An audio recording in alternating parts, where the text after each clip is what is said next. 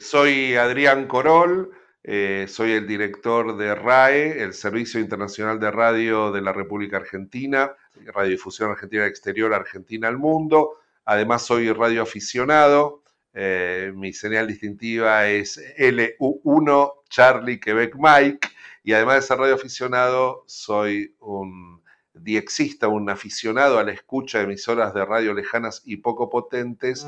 desde mi más tierna infancia. Día Mundial de la Radio 2021.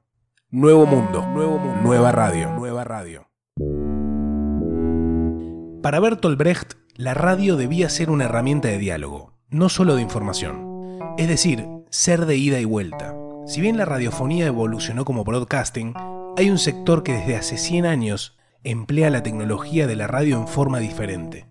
los radioaficionados. Bueno, yo llego a ser radioaficionado porque durante la época de la dictadura cívico-militar acá en, la Argentina eh, había una gran censura informativa y mi papá eh, trajo por recomendación de un tío un día a, a, la casa, yo era un niño, una radio que tenía una banda de onda corta que decía SW, Short Wave, pero en ese momento no sabía lo que era, y decía, en esta radio se pueden escuchar las noticias de Argentina que no dan en la Argentina, eh, eh, a través de radios de otros países. Y eso fue en el año 1978, eh, yo tenía entonces 13 años en ese momento, y bueno, y a la noche medio como que le pedí prestar la radio y la encendí y empecé a escuchar a ver qué enganchaba y, enganché a alguien que hablaba en, castellano. Eh, y yo pensé con acento del Río de la Plata, pensé que era una radio de Uruguay y dije, uy, una radio de Uruguay que no era Radio Colonia.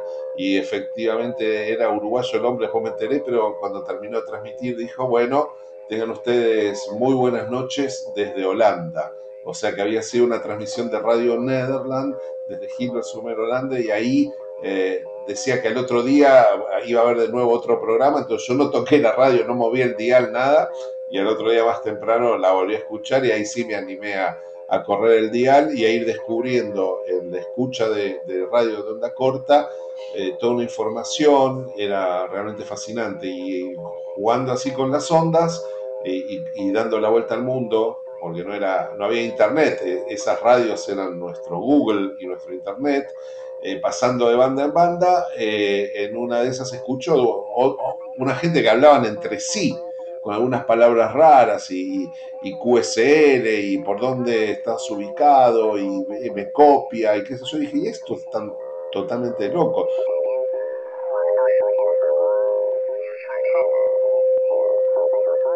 Y bueno, me puse a escuchar y efectivamente aprendí que eran radioaficionados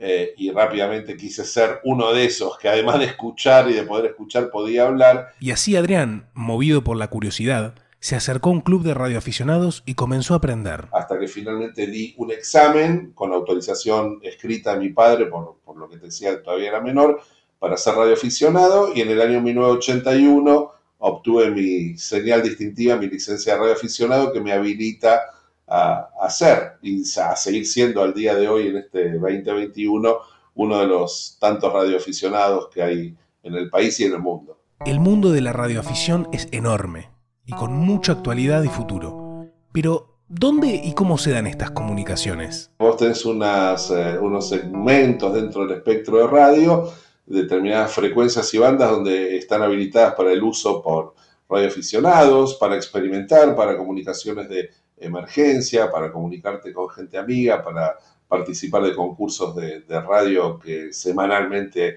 y de todo tipo hay en, todo el mundo y es algo también que me encanta, para aprender eh, eh, los nuevos modos digitales, hay como un montón de, posibilidades, pero efectivamente tenés que tener una licencia porque esa licencia no solo te habilita, por supuesto, para, para ser radioaficionado con determinadas eh, condiciones de potencia, bandas y demás, y por supuesto que uno está apto desde el punto de vista operativo eh,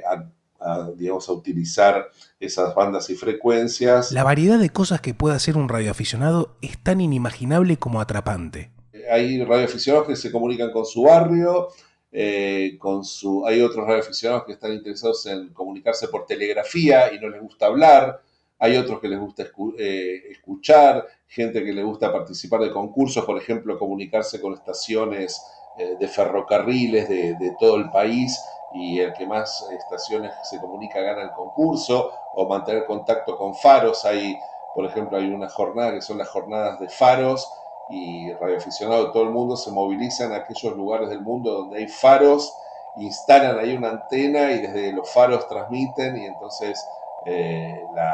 el desafío es contactar con la mayor cantidad de faros posibles en, la región o, en el mundo inclusive. Eh,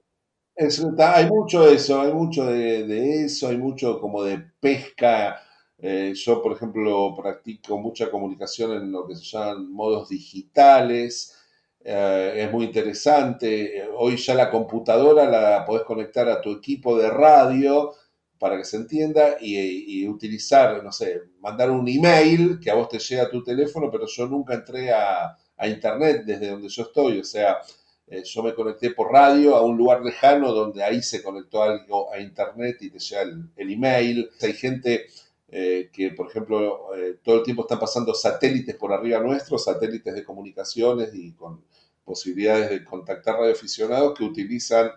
eh, hay aplicaciones que te dicen cuando está pasando el satélite donde vos estás,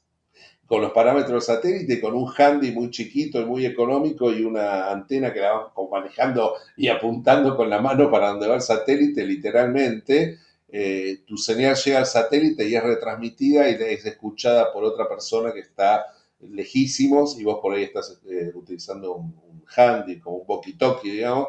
y efectivamente hay muchísimo, muchísimo por, descubrir. Eh, se transmiten imágenes a través de la radio, de los modos digitales. Yo puedo mandar un video o puedo mandar una imagen de una fotografía a través de señales de radio. Eh, esa imagen se decodifica en sonidos, en ruidos binarios que del otro lado son interpretados también por una computadora una aplicación en el teléfono y convertidos nuevamente en imagen. El de la radioafición es un sector que siempre fue parte de la radio y además de cuyo seno surgieron muchas de las innovaciones tecnológicas que son cotidianas. Buena parte de la tecnología que estamos utilizando hoy fue desarrollada o experimentada por radioaficionados, o sea, el viejo teléfono inalámbrico, la telefonía celular o los modos digitales de comunicación eh,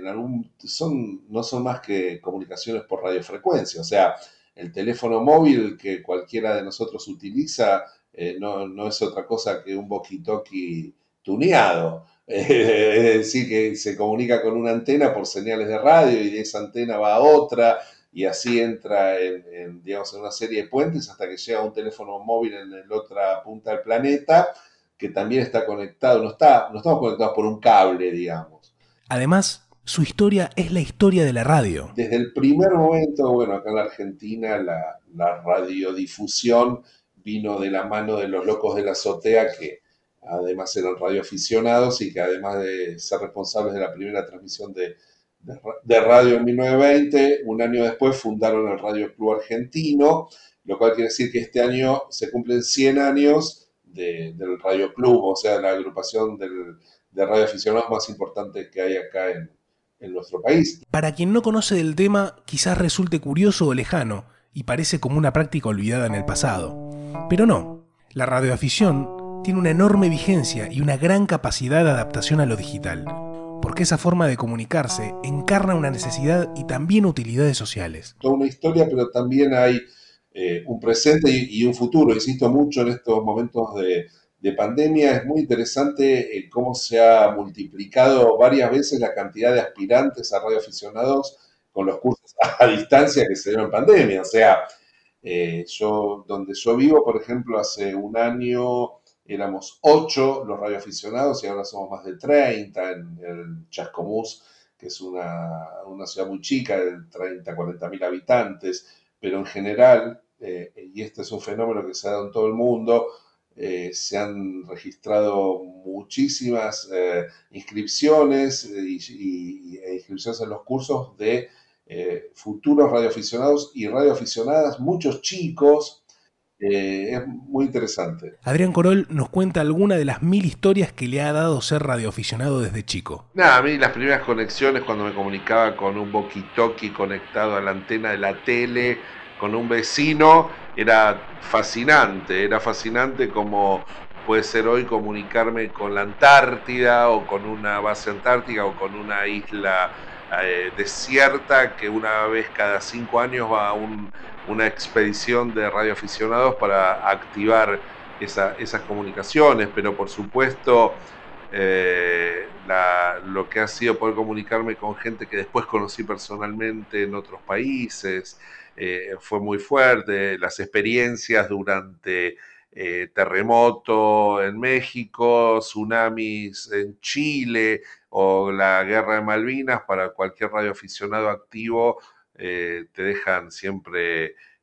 como, como, una marca, el poder hacer llegar un, un, remedio a algún lugar apartado en épocas donde no había telefonía celular.